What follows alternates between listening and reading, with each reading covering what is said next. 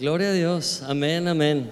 ¿Cuántos de ustedes saben que la palabra de Dios sembrada da fruto? Literal, literal por dos. ¿Cuántos saben que cuando sembramos la palabra de Dios hay cambios en nuestra mente? ¿Sí? ¿Solo dos personas creen o todos? Lo creemos, amén. Quiero decirles que estamos muy contentos de anunciar que a partir de hoy eh, vuelven nuestras transmisiones, eh, ya grabaciones y todo esto a colocarse en YouTube. Eh, tenemos nuestras enseñanzas en YouTube, hay bastantes predicaciones, enseñanzas que usted puede tomar como semillas y compartir con sus conocidos, con sus contactos. Así que nuestro canal en YouTube está disponible para el servicio de la iglesia y sembrar la palabra de Dios es una siembra que da fruto, amados hermanos. Dice la misma palabra de Dios de sí misma que esta semilla no volverá vacía, sino que dará fruto y cumplirá el propósito por lo cual fue enviada. Amén. Y también tenemos enseñanzas en Spotify eh, esto es bien práctico porque usted puede descargar enseñanzas y en lugar de renegar cuando maneja por Culiacán, usted puede escuchar, nutrirse, edificarse, prepararse y aprovechar ese tiempo que a veces es tiempo muerto o a veces es tiempo de desgaste, convertirlo en un tiempo de aprendizaje. Amén. Tienen estos recursos a su disposición, iglesia, pueden aprovecharlos y no tienen costo, es simplemente parte de lo que hacemos como ministerio. Gloria a Dios. Hoy estamos continuando con una serie que habla acerca de la importancia que hay en el pertenecer, en el entender que Dios no nos creó para vivir desasociados o aislados. Dios nos ha creado para formar parte y pertenecer al cuerpo de Cristo, el equipo ganador. Amén. Y tú y yo somos parte de ese cuerpo. Ese cuerpo tiene una cabeza. Y de esa cabeza vienen todas las señales y órdenes. La cabeza es Cristo. Pero tú y yo somos parte del cuerpo, miembros unos de los otros. Y esta serie se llama Juntos somos más fuertes. Amén. Juntos somos más fuertes. Pero hoy he titulado a la enseñanza de este día, Atrapa la ola que viene. ¿Lo podemos decir en voz alta? Atrapa la ola que viene. Qué surfista me resultó el pastor. Pues resulta que no sé surfear, ¿eh? Pero esa metáfora, esa imagen me conecta con un montón de cosas emocionantes y sobre todo porque creo que estamos viviendo el mejor tiempo de la historia. Estamos viendo la mayor ola levantarse ante la iglesia y aunque estamos viendo un mundo oscuro que está sumido en adoctrinamientos y en basura y en ideologías y en situaciones diabólicas y en confusión, la iglesia de Cristo brilla más que nunca. Y la agenda de Dios es la agenda que nos debe importar. Amén. El mundo podrá tener las agendas que quiera, no nos importa. Tú y yo somos ciudadanos del reino de Dios y somos peregrinos en este mundo. Pero si somos peregrinos vamos a dejar una huella. Amén. Vamos a dejar una huella como la iglesia, pero lo que viene es una ola que ya ha comenzado. Y yo no sé mucho de surfear. Cuando era adolescente fuimos a uno de los destinos más atractivos para los surfers en México y era Puerto Escondido. Pero no íbamos de surfistas, íbamos de misioneros. Y estábamos ahí para entregar algunos folletos con los que estaban surfeando, ya que salían del mar obviamente, y estábamos ahí para evangelizar. Pero era bien emocionante verlos a ellos pararse frente al mar, como retando al mar, como teniendo alguna expectativa sobre algo invisible y de repente ver que se levantaba una ola, una cresta altísima y entonces se ponían en acción, corrían, brincaban con su tabla y aprovechaban ese ímpetu, esa fuerza y al rato los veías no al nivel tuyo, sino varios metros arriba, dejándose llevar por esa potencia porque es una potencia, hay un dinamismo, hay un poder que se formula por ese encuentro del viento y del agua. Es tremendo. Y tú ves eso y te impresionas, quisieras hacerlo. ¿Cuántos de aquí están familiarizados? ¿Cuántos de aquí han surfeado? No se vale tirarse panzazos en altata, ¿no? Eso no es surfear. Sí, ni tampoco nadar de perrito contra las olas del tambor, eso tampoco es surfear. ¿Cuántos realmente han montado una ola y han, durado más de cinco segundos para considerar los surfos? Ah, Marco sí, tiene mis respetos. ¿Alguien más? ¿Ha surfeado? Ok, yo creo que es el 99% que no ha surfeado. Ok, pues te tengo una buena. Hoy vas a salir de aquí experto en surfear las olas que Dios manda. Amén. Hoy vas a salir de aquí atento a atrapar la ola que viene. Creo que estamos viendo un mundo dormido. Por desgracia, muchos creyentes están durmiendo. Y el mensaje del Evangelio se basó en gran manera, Jesús mismo diciendo, velad, despierten, estén atentos. Cuando hay un surfista esperando una ola, no puede culpar a nadie si la ola se le va. No puede decir, ah, no pude captar la ola porque estaban hablando y me he distraído. O no pueden culpar tampoco a las condiciones. Simplemente tienen que estar atentos, dando el 100% de su atención, porque todo depende de lo listos que estén para montarse esa ola. En este caso, la ola viene de Dios. El plan es de Dios y es para la iglesia, es para ti. Dios no hace acepción de personas. Crees en Jesús como Salvador, eres la iglesia y todo lo bueno que va a pasar sobre todo lo malo, lo repito, todas las cosas buenas que Dios ha preparado, que van a superar todo lo malo de este mundo, ese plan te incluye a ti como parte protagonista. ¿Cuántos lo reciben y lo creen? Hay una palabra clave para esto y la voy a repetir muchas veces en esta enseñanza y es la palabra momentum. Podría decir momento, ¿verdad? Pero uno que es que es políglota y que habla latín, lo quiero decir en latín, momentum, porque suena muy interesante. Cuando decimos momentum o escuchamos esa palabra, no nomás está refiriendo a un momento. Ah, ahorita es momento de sentarnos y escuchar la palabra, a mediodía o a las 2 de la tarde va a ser momento de comer, tal vez por la tarde momento de la siesta. Esos son momentos, son episodios, son sucesos. Pero cuando decimos momentum, estamos hablando de el momento. Amén. No de un momento, estamos hablando de el momento, el gran acontecimiento. Y yo creo que Dios tiene un momentum para tu vida y para la vida de la iglesia.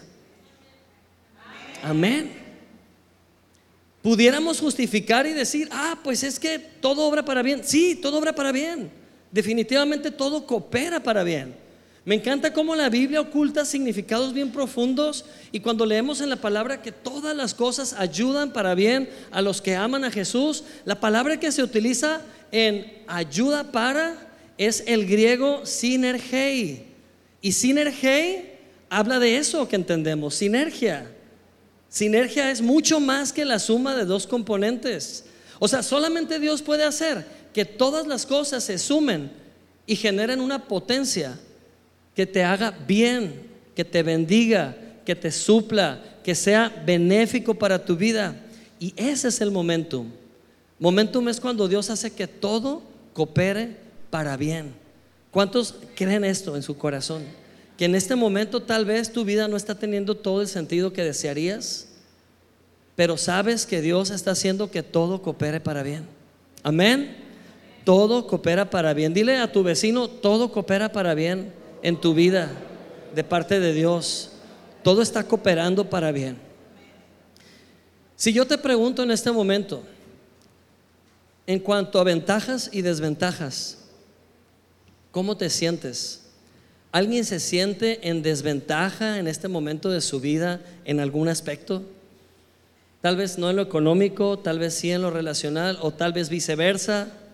¿Alguien se siente en desventaja en lo económico, no en lo relacional o no en otros aspectos? Cuando yo pregunto cómo te sientes, ¿sabes quién contesta? Tu alma. Tu alma está lista para contestar. Alguien dijo sentir, yo, yo siento, yo me siento en desventaja.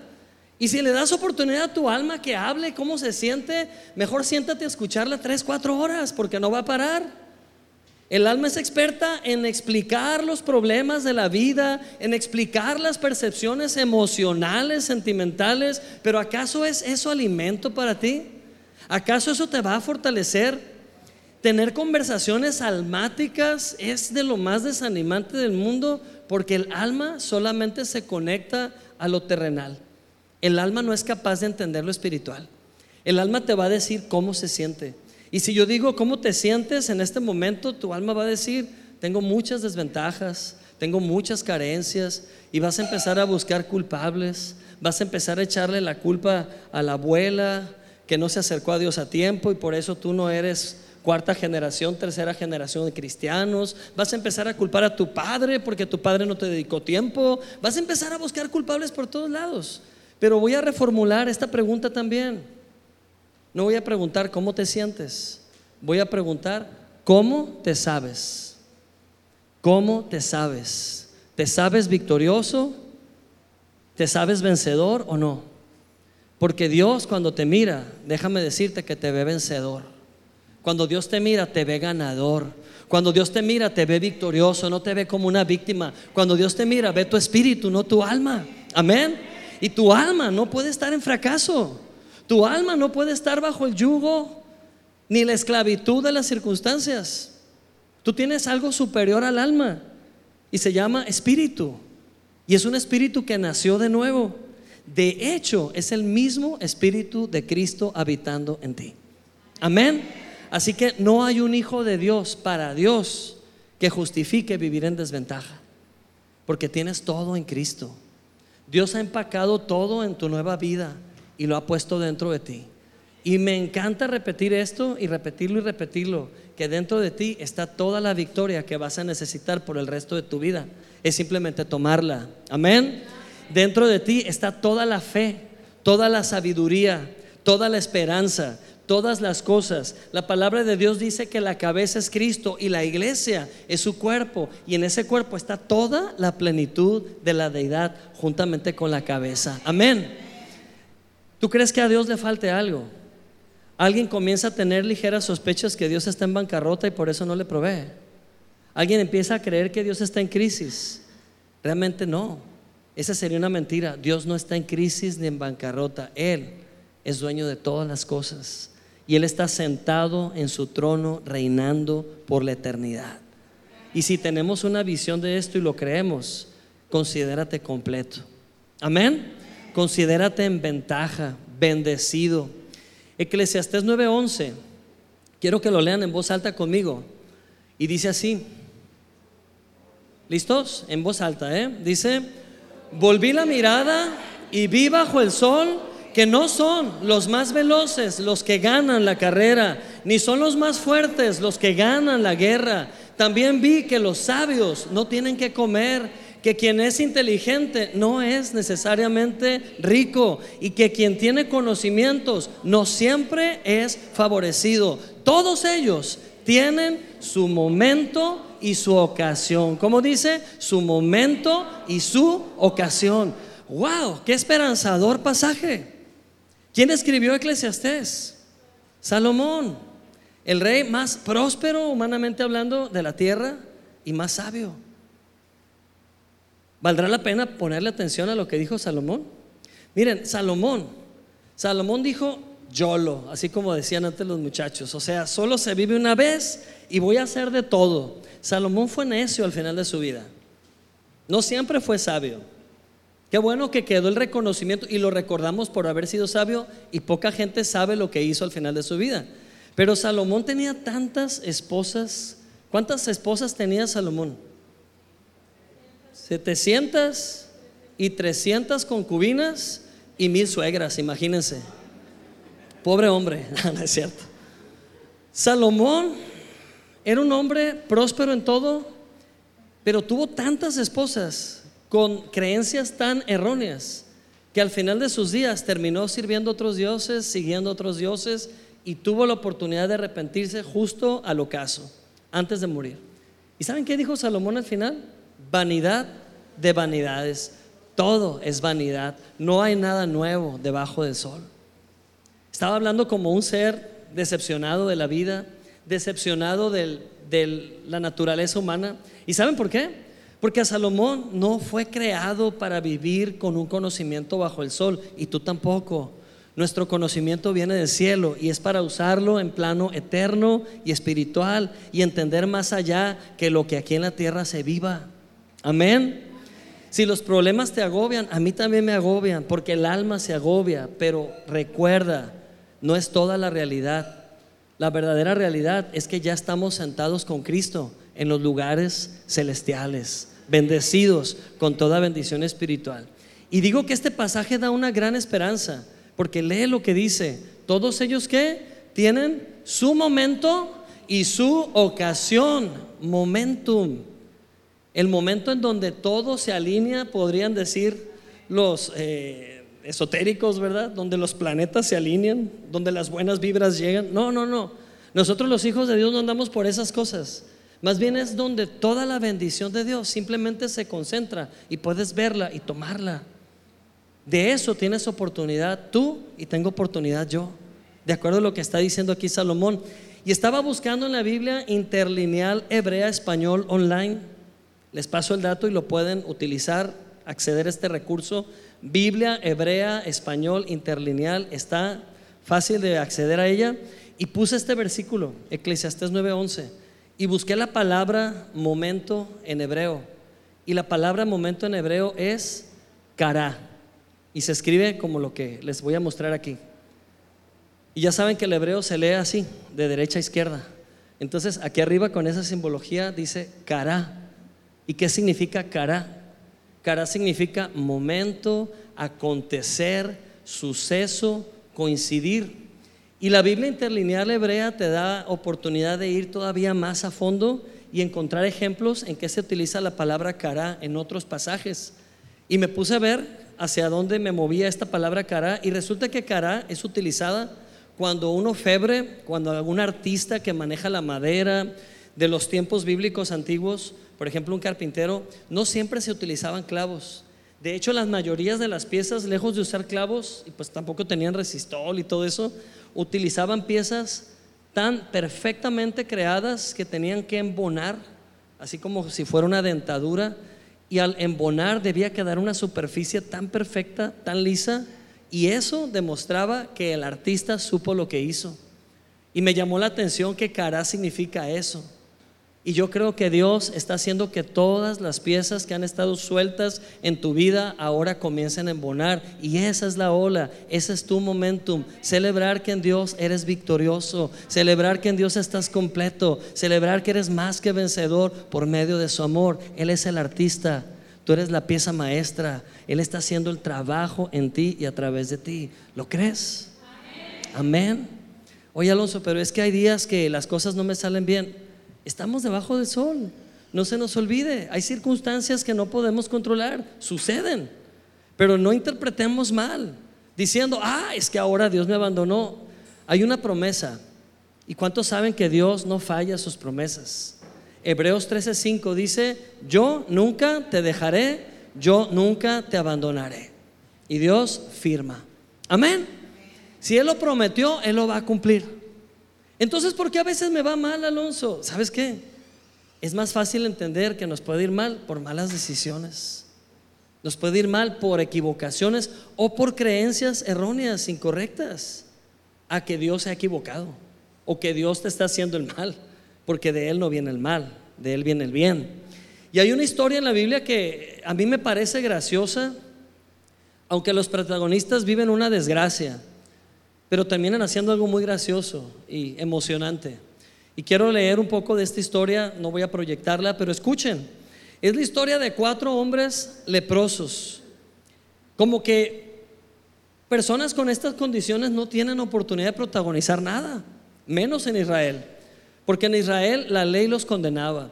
¿Qué decía la ley de los leprosos? Ahuyéntense, margínense y si van a cruzar por donde hay un grupo de personas, griten de sí mismos, inmundo, inmundo, para que la gente se abra y se quite y no se contagie con ustedes. ¿Qué calidad de vida podrían vivir estos individuos gritando su desgracia todos los días al momento de querer estar frente a los demás? ¿Cómo se habrán sentido en su autoestima? Saber que no podían ser sostén de su casa, saber que no les iban a dar chamba en ningún lado por su condición. De seguro vivían una constante desgracia.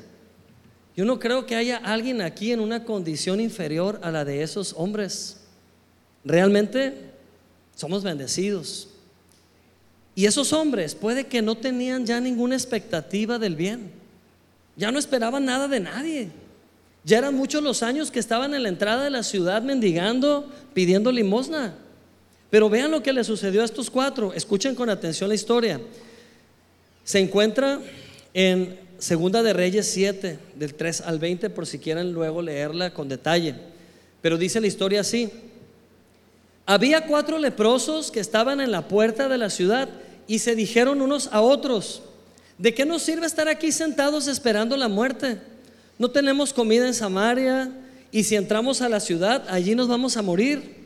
Y si nos quedamos aquí en la puerta, también nos moriremos. Mejor vayamos al campamento sirio. Y si nos dejan vivir, pues bien. Y si nos matan, pues que nos maten. Así que esa tarde los cuatro leprosos fueron al campamento de los sirios. Hago un paréntesis o una pausa. El contexto es este. Israel estaba sitiado por los sirios. Estaban en una crisis tremenda, estaban en hambruna, no tenían recursos, no tenían comida. Si leemos en contexto varios capítulos atrás y adelante, vamos a entender que el pueblo de Israel, su economía colapsó y ahora estaban comprando cabezas de burro para comer carísimas y lo peor, estaban comprando estiércol de paloma para comer carísimo. Tenían que pagar muchas monedas de plata para obtener esas cosas que no son comida. Y hace tiempo predicaba esa enseñanza de que no es muy diferente a nuestros tiempos. Estamos viendo que este mundo le está llamando a lo malo bueno y a lo bueno malo. Y lo malo cotiza y se vende caro. Y lo bueno se rechaza, se desprecia en el mundo. Y así era la condición de Israel en ese momento. Imagínense, esos cuatro leprosos, ellos no estaban sufriendo por la crisis. Ellos ya traían un sufrimiento integrado de años. O sea, el peor, lo peor para ellos es que su piel se estaba cayendo. Lo peor para ellos es que no eran seres socialmente funcionales porque no estaban siendo parte de una sociedad. Pero vean que es cierto lo que dice Salomón. Toda persona tiene su momento y su ocasión. Y estos cuatro, en lugar de quedarse ahí, ¿qué dijeron? Hay que meternos al campamento de los sirios. O sea, el ejército enemigo que viene a matarnos, vamos yendo a ellos. ¿Qué querían ganar ellos? Yo creo que querían despedirse de este mundo con, una gran aventura, ¿no?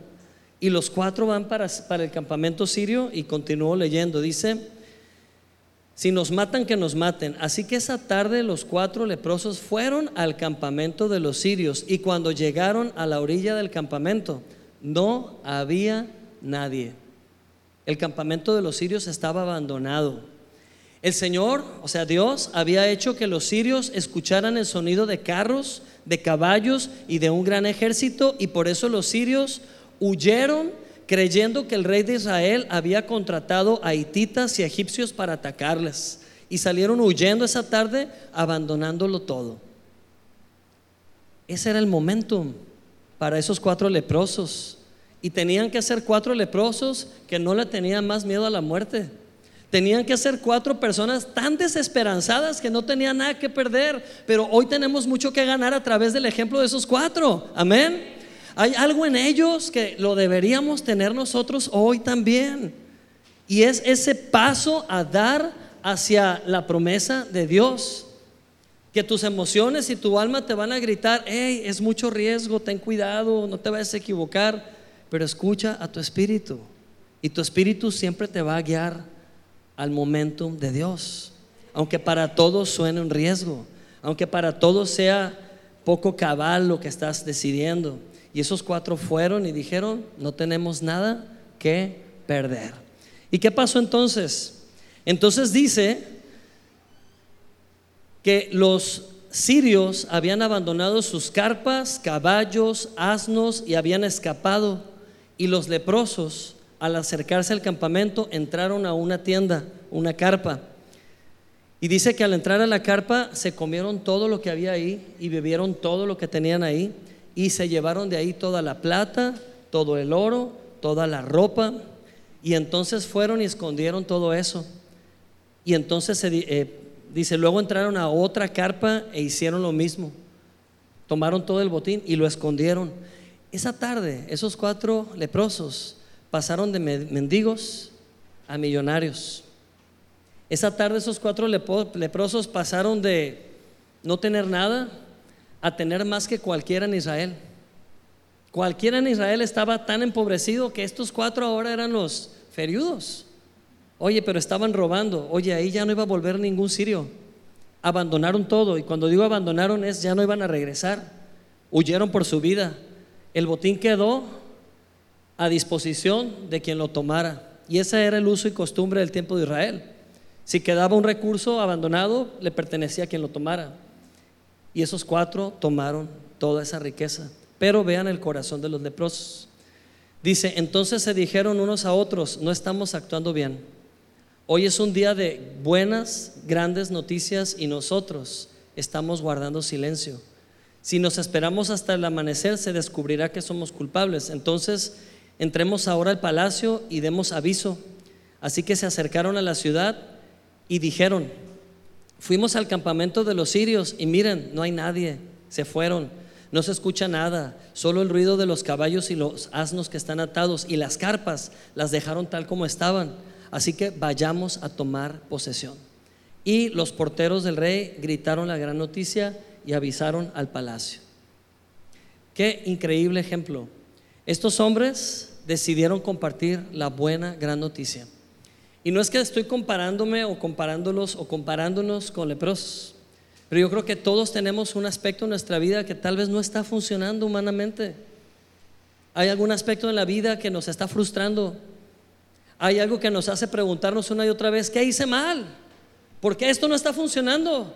Y empezamos a esculcar en nuestro pasado, empezamos a buscar culpables y si no, a condenarnos, a sentir que hemos fallado, que no somos funcionales para seguir reinando en Cristo. Pero hoy Dios te recuerda que tu momentum está enfrente de ti y que necesitas mirarlo y en fe caminar y tomar lo que Dios ya dijo que es tuyo. Amén. Esos cuatro hombres son un ejemplo. Es una enseñanza a nuestras vidas porque entendieron, entendieron que era su oportunidad. Y la Biblia habla que el reino de los cielos se torna violento y solamente los violentos arrebatan. Amén. La fe acciona. La fe actúa. La fe no solamente es decir, ah, pues que Dios se encargue. Cuando escucho a un creyente decir, pues que sea lo que Dios quiera, estoy escuchando a un creyente pasivo, que en realidad no tiene fe. Está evitando creer, porque es mucho riesgo. ¿Qué tal si me equivoco? ¿Qué tal si las cosas no salen bien? Fe es decir, Dios ya dijo, yo lo tomo. Fe es decir, la palabra está escrita, lo considero como un hecho. Fe es decir, la Biblia dice que por sus llagas fui sanado, soy sano. Fe es decir, su palabra dice que Él se empobreció para que yo recibiera la provisión, lo tomo, eso es fe. La fe no es tímida, la fe es confianzuda, la fe toma. Amén. Así que si escuchas la voz del Espíritu Santo en tu corazón, sabrás cuál es el momento. Y tal vez hoy es el momento para muchos Tal vez tú pienses, pues yo vine aquí porque me insistieron y yo no tenía planeado venir. ¿Sabes que Dios usó cuerdas de amor para atraerte? La Biblia dice que Dios usa cuerdas de amor para atraerte. Y cuerdas de amor son personas. Dios te ama a través de personas. Dios te recuerda lo importante y valioso que eres para Él a través de personas. Él habla a través de la iglesia. Amén. Así que, amados hermanos, Dios quiere hacer mucho más en tu vida. Si tú piensas que lo que has vivido con Dios hasta hoy, wow, está bien, déjame decirte que hay más. ¿Sabes qué? Tú puedes estar conforme y decir, pues estoy contento con, con esto, está bien, es bueno. Es bueno que estoy vivo, es bueno que tengo trabajo, es bueno que mis hijos están bien, es bueno. Y me puedo sentar ahí y decir, ok, Dios es bueno, esto es bueno, aquí me quedo. Pero ¿sabes que Dios siempre tiene cosas mejores para sus hijos? ¿Cuántos lo creen? ¿Puedes decirlo conmigo? Dios tiene cosas mejores para mí. Aún no lo he visto todo. Dios tiene cosas mejores para mí. Tal vez esos cuatro pensaron que su final era afuera de la ciudad, en esa entrada, mendigando hasta morir. Pero su vida dio un giro. Tuvo ese plot twist, ese giro inesperado. y se convirtieron en personas con muchos recursos en un instante. ¿Sabes cuál es el enemigo de lo mejor? Dios tiene lo mejor, pero ¿sabes con qué te vas a topar y va a ser tu enemigo principal para tomar lo mejor? No es lo peor, es lo bueno. Lo bueno es lo enemigo de lo mejor. Porque la mayoría nos quedamos en lo bueno y decimos, con esto está bien. Hay que estar contentos, hay que estar agradecidos. Pero puedes ser agradecido y recibir lo mejor de Dios también. Amén. Puedes ser agradecido y creerle a Dios por más. Y sabes, cada quien desde sus patrones mentales le está poniendo nombre a eso que es lo mejor de Dios. Tal vez algunos dicen, quiero mejor economía. Tal vez otros dicen, quiero mejor matrimonio. Tal vez otros dicen, quiero mejor relación con mis hijos. Quiero mejor negocio que funcione mejor. Quiero una mejor vida. Yo no sé qué es lo que estás necesitando hoy, pero hay una promesa y quiero que la leas en voz alta y que hagas que esta palabra se haga en tu corazón. Dice Efesios 3:20, lo leemos fuertemente. Y aquel que es poderoso para hacer todas las cosas mucho más abundantemente de lo que pedimos o pensamos, según el poder que actúa en nosotros, a Él sea la gloria en la iglesia y en Cristo Jesús por todas las generaciones, de todas las edades, para siempre. Amén. Wow, qué pasaje tan padre, ¿no? Que Pablo nos ha legado, el apóstol Pablo. Pero fíjense cómo dice, ¿cuál es la posición de Dios? ¿Cuál es la actitud de Dios? ¿Alguna vez has escuchado a algún creyente adjudicarle a Dios su tragedia? ¿Alguna vez has escuchado a un creyente echarle la culpa a Dios de su fracaso? Yo he escuchado a muchos creyentes decir, pues pasó lo que Dios quiso que pasara, Él sabe por qué. Y es la posición más pasiva que puede existir. No habla de la naturaleza de Dios. Jesús mismo lo dijo claramente, yo no vine a robar, dijo Jesús. El diablo vino a qué? A hurtar, a matar y a destruir. Yo vine a otra cosa, dijo Jesús. Yo vine a dar vida y vida en abundancia. Amén. Pero hay una, hay una, hay una teología errónea que a veces hemos heredado no sé de dónde y ahí traemos esa teología dando vueltas de que Dios también participa de nuestras tragedias. Alonso, pues cómo no, ve a Job, ve cómo la pasó Job. Dios lo puso en esa situación. A ver, número uno, Job ya quedó atrás. Él no tuvo un Mesías, él no tuvo un Cristo, él no tuvo la gracia. No somos jovianos, somos cristianos. No tenemos que ser la secuela parte 2 de la vida de Job.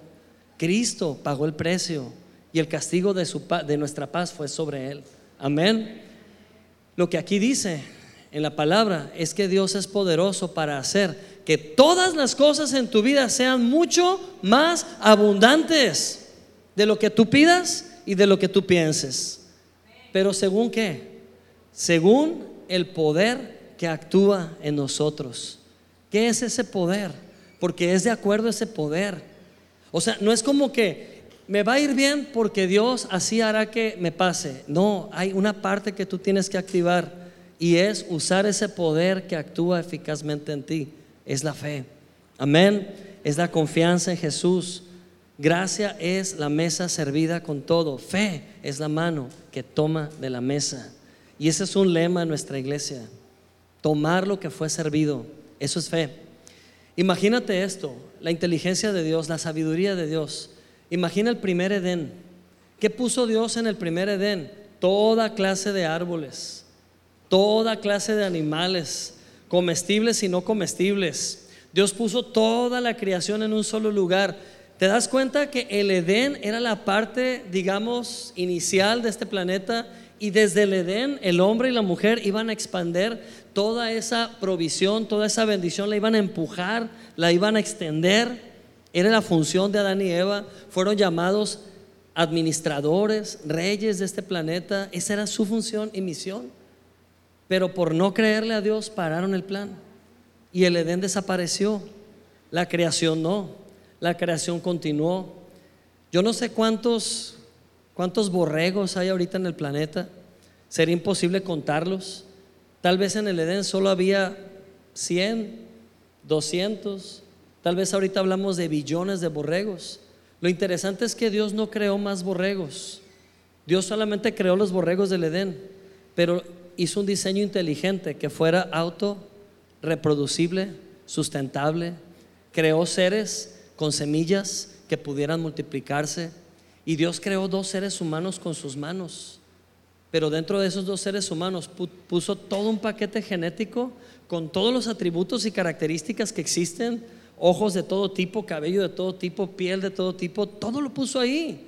Y ellos simplemente utilizaron el diseño que Dios les dio para cumplir la misión, multiplicarse y fructificar. Y nuestros días son así. Somos herencia de Adán y Eva. De allá venimos. Cuando decimos, es que Dios me creó, sí, Dios te creó desde la creación, a través de esa genética que viajó tantos años. Hace algunas enseñanzas atrás, así esta pregunta. Durante un periodo de 200 años, ¿cuántas personas participaron en que tú existieras? Tu genética es, un, es una campechana de genes, de mucha gente. En 200 años son más de 3 mil personas que participaron para crear la mezcla perfecta genética que hoy tú tienes. ¿Serás o no serás especial para Dios? ¿Serás o no serás trascendental para Dios? Lo eres. Mucha gente que ni se conocía participó conociéndose hasta crear la mezcla perfecta y tú existes. Ese es el Dios que tenemos. Empacó todo en dos seres para que poblaran la tierra. Empacó todo en semillas, en árboles, en animales, para que nunca faltara provisión. Y hoy tenemos todo esto, gracias al diseño perfecto de Dios. Pero aquel fue el primer Edén. ¿Dónde quedó el primer Edén? Desapareció. Y aquella fue la primer Eva. ¿Dónde quedó aquella Eva? Ya murió. Ya no existe. La buena noticia es que en Cristo hemos entrado al segundo Edén. Y el segundo Edén es la iglesia. En el primer Edén rechazaron el árbol de la vida. Pero ¿saben qué hacemos en el segundo Edén? Comemos el árbol de la vida, que es la palabra de Dios. Es la palabra que revela a Cristo. Amén. Entonces estamos volviendo al diseño original de Dios. Ser parte de la iglesia no es un club social. Ser parte de la iglesia no es porque no tengo nada que hacer los domingos. Ser parte de la iglesia es porque necesito conectarme al cuerpo al que pertenezco. Necesito que fluya vida a través de la iglesia, a mi vida. Necesito ser recordado de las promesas de Dios. Necesito comer el pan de vida al escuchar la palabra que revela a Cristo. Amén. Necesito nuevas fuerzas. Soy parte de esto. Dios me creó para formar parte. Este es mi Edén. Mi Edén es escuchar la palabra de nueva cuenta. ¿Y la segunda Eva quién es? La segunda Eva es la iglesia misma. Eres tú, la novia de Cristo. El primer Adán fue herido para que surgiera quién? Su Eva. Y el segundo Adán, que es Cristo en la cruz, también fue herido en el costado para que surgiera su Eva, la iglesia, tú. Amén. Entonces hoy estamos aquí para reinar con Cristo. Si alguien piensa que la vida cristiana es simplemente ir a escuchar eh, conocimiento y practicar algunas reglas, es muy poca su convicción acerca de la vida cristiana. Porque la vida cristiana en sí es simplemente Cristo viviendo en nosotros, siendo uno con Cristo.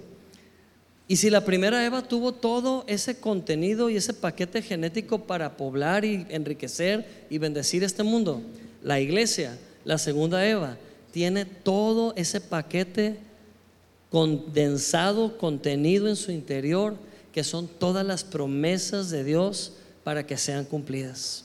Amén. Toda sanidad está en ti, toda sabiduría está en ti, todo lo que necesitas está listo para utilizarse. Así que recibe revelación.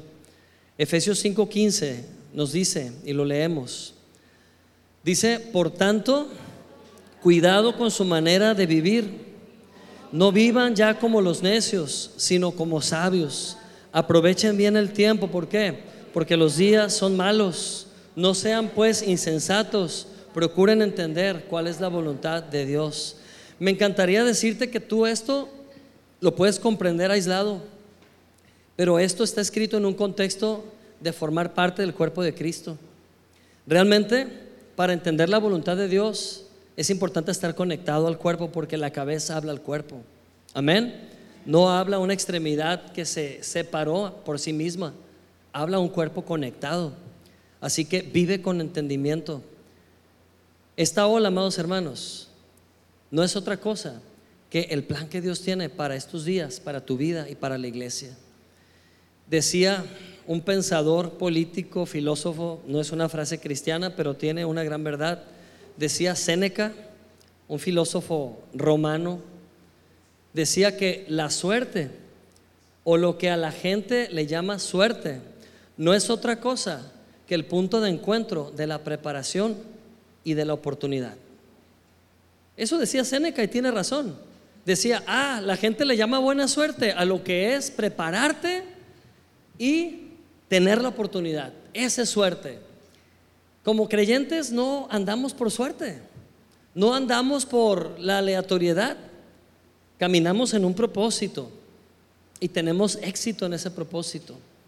Y hoy puedo decir que el propósito y el éxito de Dios en tu vida tienen que ver con tu preparación y la oportunidad.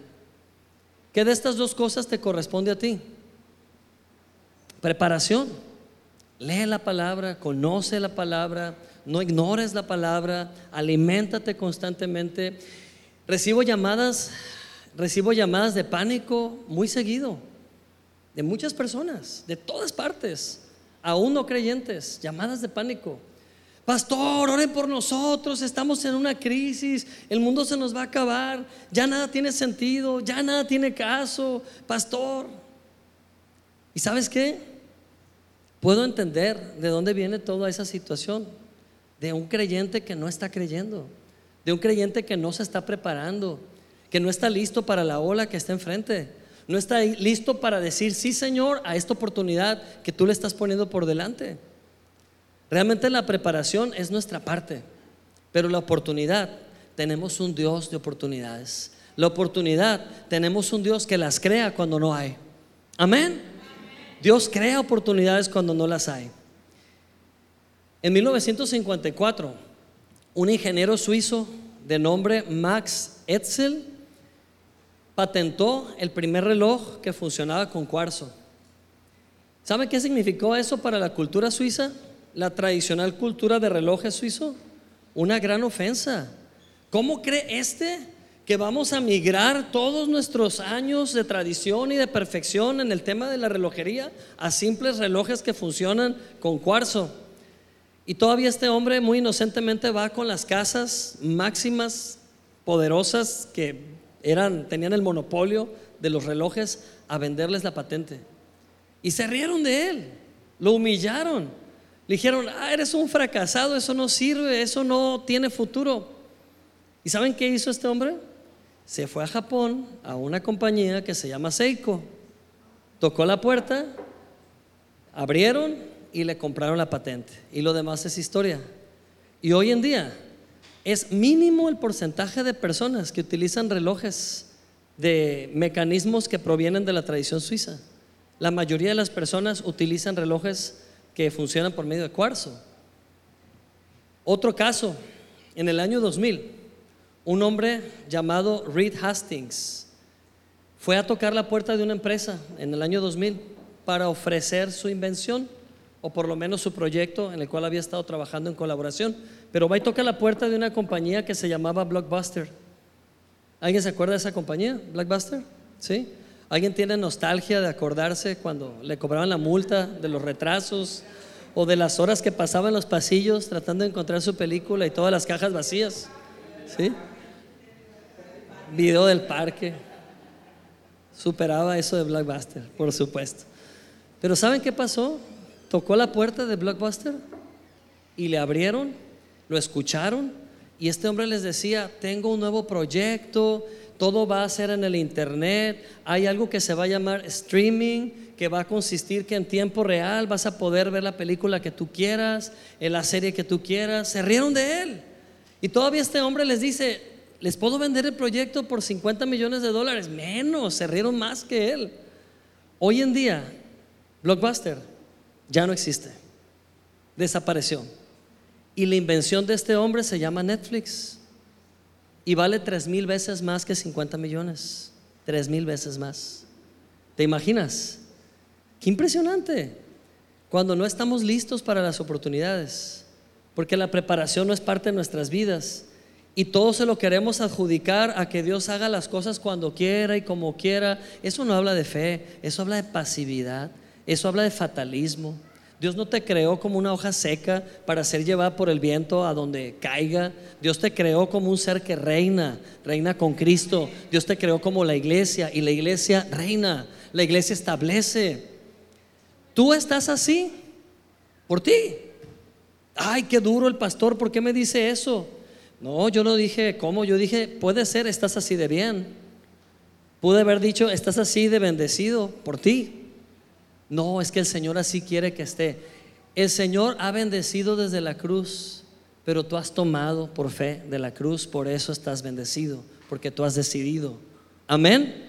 No, es que la gracia de Dios nos alcanza a todos. La gracia de Dios es un regalo. Quien lo toma es alcanzado. Amén. Si yo digo, todos somos salvos por gracia, no es verdad. Somos salvos cuando creemos y tomamos ese regalo.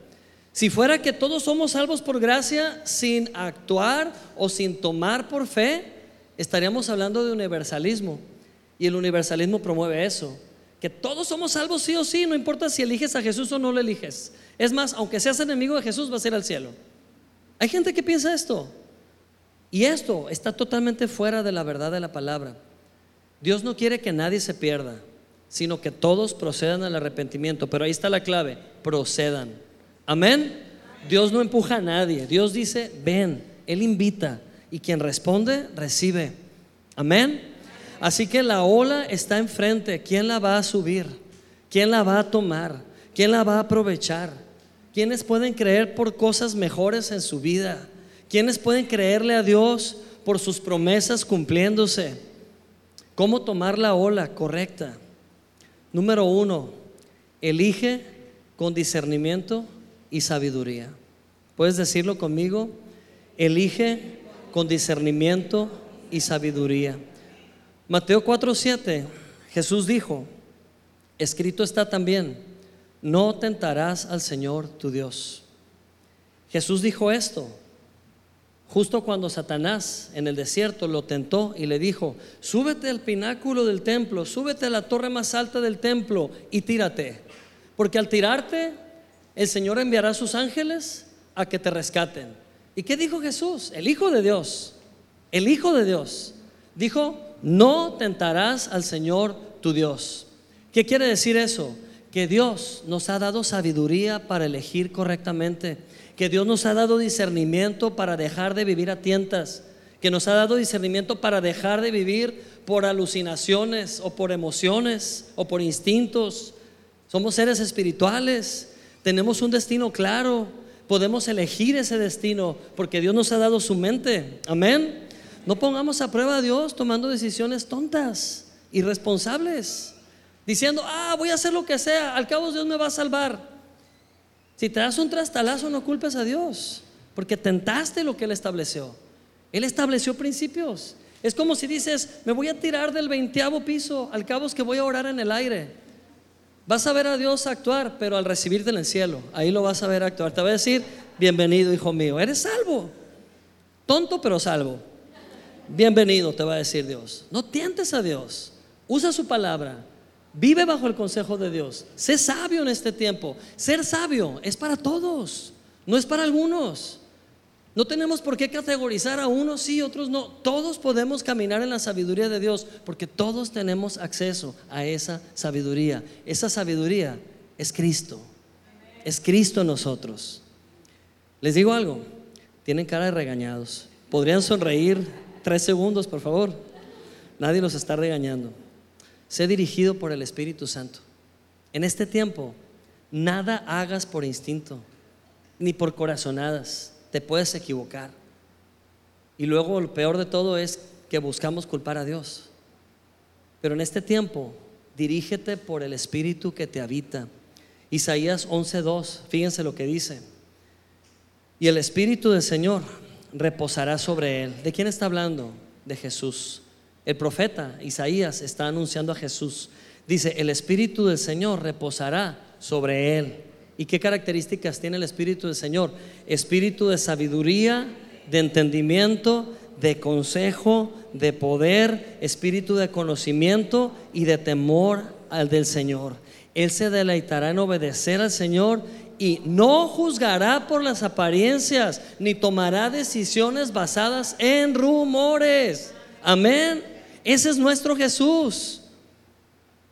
De tal manera que tú también puedes caminar y actuar y decidir bajo el Espíritu del Señor. Porque eso que Jesús tiene, lo tienes tú también en Él. Amén. Dentro de ti está el Espíritu de conocimiento. Dentro de ti está el Espíritu de consejo, de sabiduría. A lo mejor no sabes qué hacer ante esta decisión porque la estás enfrentando con tu alma, con tus experiencias. Es que ya me fue mal antes, tengo miedo de equivocarme otra vez. Deja de vivir por tus instintos y emociones. Apropiate de tu espíritu. Tienes al espíritu de Cristo en ti. Mira el problema como Dios lo ve. Ríete del problema, porque mayor es el que está en ti que lo que está afuera en el mundo. Pero coopera con los principios de Dios. Incluye los principios de Dios avanza en ese sentido, habla en ese sentido los principios de Dios.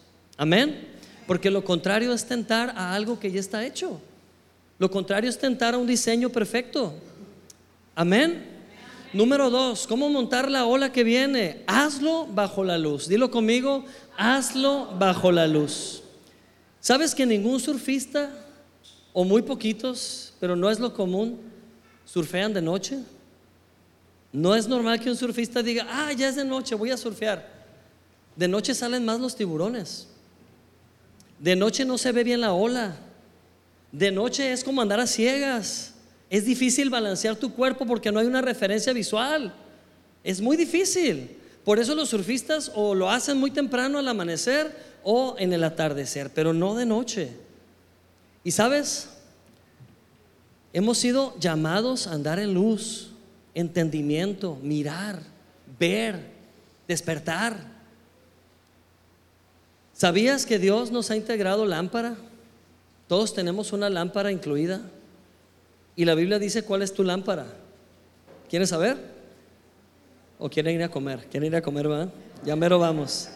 Mateo 6:22, lo leemos. Dice, la lámpara del cuerpo que es el ojo. Así que si tu ojo está sano, todo tu cuerpo estará lleno de luz. Pero si tu ojo es malo, todo tu cuerpo estará en tinieblas. ¿A qué se refiere Jesús con este misterio? No es ningún misterio. La calidad de vida que estamos llevando tiene que ver con nuestros contenidos, amados hermanos, porque de la abundancia del corazón habla la boca. Y cuando yo escucho a un creyente hablar todo menos fe, más bien incredulidad, no me queda duda que está comiendo lo que le da el mundo, lo que le da la gente, menos la palabra de Dios. El ojo es bien delicado y a veces lo usamos de más en lo que no debemos. Empecemos a usar lo que Dios nos dio para su gloria. Y no estoy hablando como un legalista, estamos siendo francos y realistas de que a veces por nuestro ojo entra tanta basura tanta basura emocional, tanto ruido sentimental, tantas cosas que se suscitan en nuestro interior por lo que estamos viendo o a quien estamos viendo. Deja de estar viendo al hombre, deja de estar viendo al mundo, deja de estar tan hiper sensible y activo en las noticias que la mayoría son parte de sistemas corruptos, mediáticos, comprados, te venden algo que fue maquilado o te lo regalan porque no sirve y empieza a poner atención a las buenas nuevas, las verdaderas buenas noticias. La palabra te dice lo que va a pasar contigo, la palabra te prepara para la ola que viene. Amén. Despierto, prende tu lámpara, ilumina tu cuerpo, ilumina tu alma. Gloria a Dios. Amén. Y termino con esto. Número tres y último. Ten una buena expectativa de la bondad de Dios. ¿Lo puedes decir? Ten una buena expectativa de la bondad de Dios. Les decía que recibo muchas llamadas de pánico. Si la persona que me llama utilizara esa misma boca que está utilizando para decirme todo esto negativo que está viviendo, si hablara en sentido contrario, aunque no lo esté viviendo, pero lo hablara por fe, automáticamente el problema se arreglaría. De verdad se los digo, decíamos el domingo pasado, si sabes mortificarte preocuparte y afanarte, también sabes creer, porque es el mismo mecanismo, solo que viendo en dos direcciones contrarias. Si tú estás afanado, lleno de estrés y temor y depresión, utiliza toda esa energía que estás regalando y tirando al sentido contrario que es poner enfoque en la obra de Jesús, en lo que ella hizo por ti y vas a ver la diferencia. Y cuando hablamos, estamos esculpiendo nuestro futuro sin darnos cuenta. Con las palabras de nuestra boca podemos enredarnos o podemos edificarnos. A mí me encantan las neurociencias y no es un secreto, es un hecho científico que cuando tú generas un pensamiento hay una sinapsis. Se conectan dos neuronas y crean un nuevo conocimiento y en realidad hay un chispazo eléctrico. Hay un, hay, una, hay un estímulo eléctrico en el momento que dos neuronas crean un nuevo conocimiento. Es algo real. Cuando tú aprendes esto mentalmente hay un chispazo, pero cuando tú hablas lo que acabas de aprender hay dos chispazos, literal. Hay doble acción eléctrica en tu cerebro. ¿Qué quiere decir esto?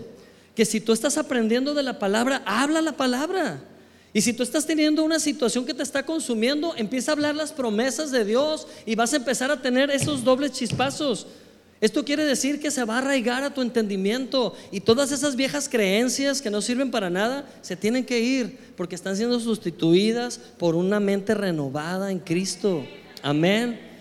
Y si tú eso que hablas vas y lo compartes con los demás, no hombre, esos son como seis chispazos en una sola vez. Lleva las buenas nuevas. Enseñar es aprender dos veces. Hazlo exponencial. Que tu experiencia en la fe no sea nomás en la mente. Que tu fe no esté basada nomás en tener pensamientos positivos. Habla vida. Comparte el Evangelio. Comparte las buenas nuevas. Hazte experto en hablar vida. Hazte experto en compartir la buena noticia por el mundo. Amén. Y la buena noticia es que Dios es bueno. La buena noticia es que Dios te ama. La buena noticia es que todo saldrá bien en Cristo, porque todo ayuda bien a los que le aman. La buena noticia es que Él está de tu lado, lo puedes decir, Él está de mi lado, Él está conmigo. Y termino con 1 Corintios 2.9 que dice, más bien, como está escrito, cosas que ojo no vio, ni oído oyó, y ni han surgido en el corazón del hombre, son las cosas que Dios ha preparado para los que le aman. Dilo conmigo, son las cosas que Dios ha preparado para mí son las cosas que Dios está preparando para mí. Súbete esa ola. Esa ola está aquí. Súbete esa ola. Deja de ver cómo otros creen y comienza a creer. Y empieza a hablar lo que crees. Padre, gracias. En esta tarde te damos. Porque eres fiel, eres bueno. Porque nos recuerdas siempre, Señor, la posición que nos has dado en Cristo. Y es una posición no negociable nos has sentado a la diestra tuya junto con tu Hijo y nos has llamado coherederos. Y si somos coherederos, esta es mi realidad, esta es la realidad, esta es la ola en la que estoy, creyéndote, Señor, abrazando tus promesas, apropiándome de ellas. Toma un unos segundos para darle gracias a Dios si Él te ha hablado el día de hoy algo nuevo y abraza esta palabra en tu vida. Créele a Dios por mejores momentums, por mejores planes. Créele a Dios. Gracias Señor. El Espíritu Santo está aquí en ti. Estamos juntos y el Espíritu Santo habla a tu vida. Dice el Señor, tú eres un árbol. Necesitas luz para crecer, para florecer. Mi palabra es luz. Te dice el Señor, te he dado raíces profundas. Y aunque, van, aunque vengan vientos fuertes y sientas cómo te sacuden, no serás derribado. Siempre estarás fuerte, dando fruto. Siempre serás sombra para otros. Siempre habrá alimento para ti. Gracias Señor, porque somos esos robles victoriosos. Aleluya. Gracias Señor, que eres tú en nosotros. Vida, vida en abundancia. Yo he venido a dar vida y vida en abundancia. Te dice el Señor hoy, hija, hijo, yo he venido a darte vida y vida abundante. Recíbelo. Recibe. Gracias Señor. Amén.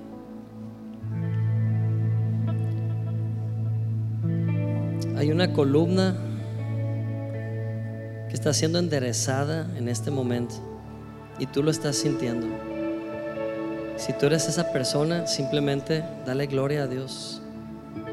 Porque en este momento esas vértebras desviadas se están acomodando y es el poder del Espíritu Santo haciéndolo en tu cuerpo. Gracias Señor. Amén. Aleluya. Aquí hay una persona que recibió una fractura en infancia y le ha generado muchos problemas esa fractura. Y has vivido tomando cosas para, para poder sobrellevar esa situación. Yo te invito a que pongas tu mano ahí y creas en el poder sanador de Cristo.